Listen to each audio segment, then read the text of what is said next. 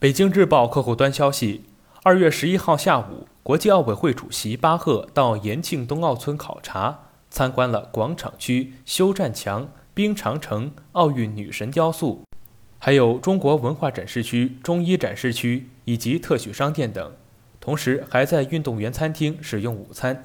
延庆的冬奥村村长程红通过视频形式，全程用英语会见了巴赫主席。巴赫表示。如果我在您的村子待上三天，我会再长十斤，因为这里的伙食真的太好了。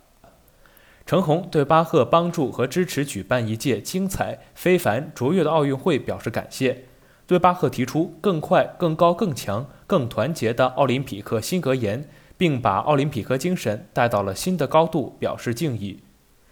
延庆冬奥村作为三个冬奥村中接待团数量最多的村。本届冬奥会为来自八十七个代表团的约一千三百名运动员和随队官员提供服务。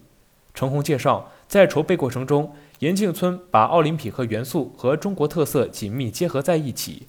国际奥委会各考察团已经来到了延庆村考察多次，提出了专业的宝贵意见，一起为很多问题找到了最佳解决方案。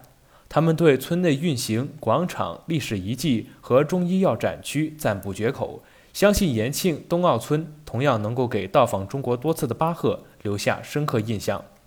随后，程红向巴赫介绍了会客室外的奥运女神雕塑、富有中国文化特色的水墨竹画，赠送了吉祥如意的茶杯，以及包括中医门长城、中轴线、大运河在内的北京著名历史文化遗产以及画册，并且祝愿赛事更加精彩、更加顺利。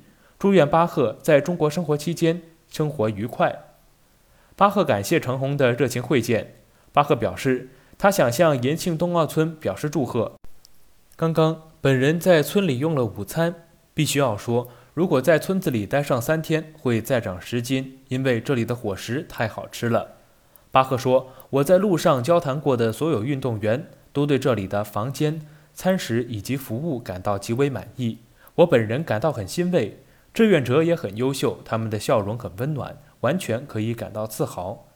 巴赫还提到，延庆村所做出的努力对奥运会成功很重要，对八十七个代表团的运动员也很重要。这是很大的成就，请再接再厉，保持到把大家平安送走，然后就可以庆祝了。你们可以为自己感到自豪。这里是羊城晚报广东头条，我是主播陈子燕。